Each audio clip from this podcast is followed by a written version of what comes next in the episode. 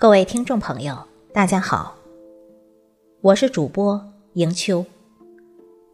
今天我们为大家推荐的文章题目是《幸福的底线》。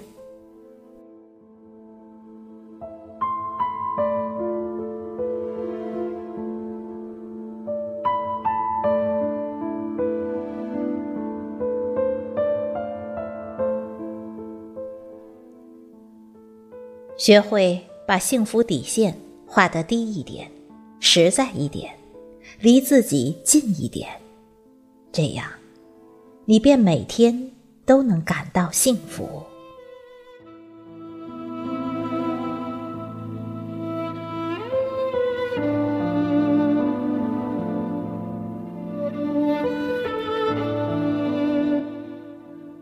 俄国作家契科夫说过。如果你手上扎了一根刺，那你应当高兴才对。幸亏不是扎在眼睛里。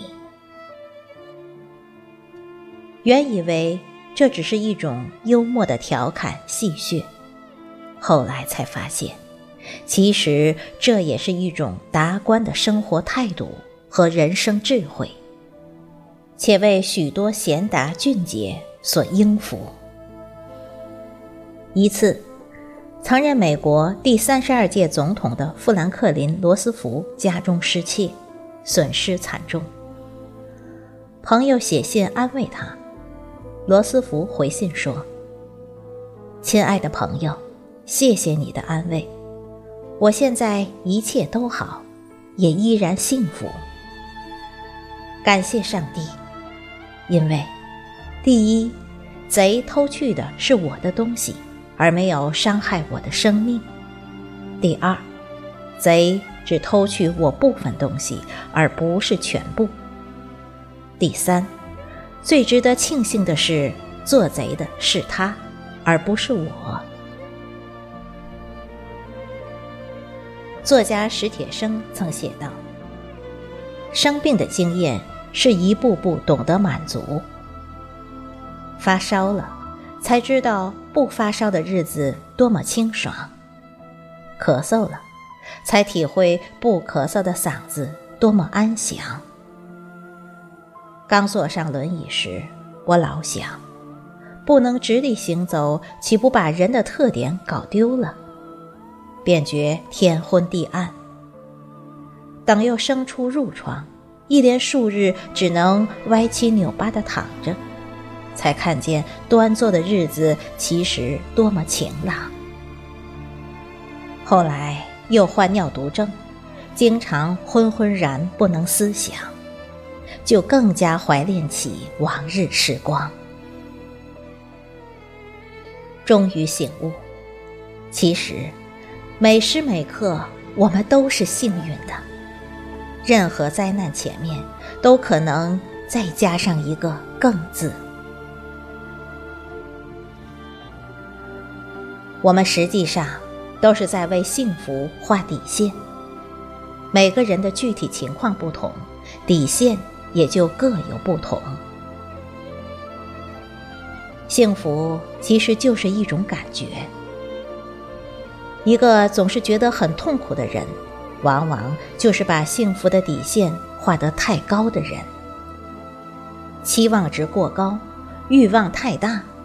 结果与现实产生较大差距，于是痛苦就降临了。譬如说，一个把幸福底线画在得诺贝尔奖上的作家，志向固然远大可敬，但他这一辈子都很难有幸福感，因为这种机会太渺茫了。而一个经常发表小豆腐块文章的业余作家，却常常志得意满，感觉良好，因为他的底线是：文章能发表就是幸福，不拘长短。一个把幸福底线画在富可敌国上的大款，很难心想事成，自然也就无法快乐，哪怕。他已经富甲一方，反倒不如那些出大力挣小钱的民工心情愉快，了无挂碍。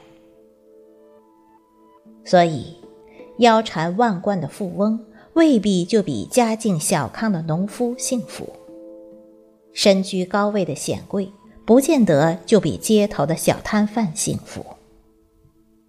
归根结底，就是因为他们幸福底线不同，一个画得太高。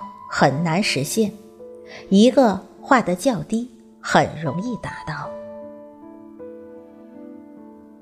退一步说，你遇到灾难和不幸时，适度的降低一下幸福的底线，也有助于调整心情，度过难关，坦然面对生活。总之，倘若我们能学会把幸福底线画得低一点。实在一点，离自己近一点，稍许努力便可实现。这样，你便每天都能感到幸福，幸福就在身旁。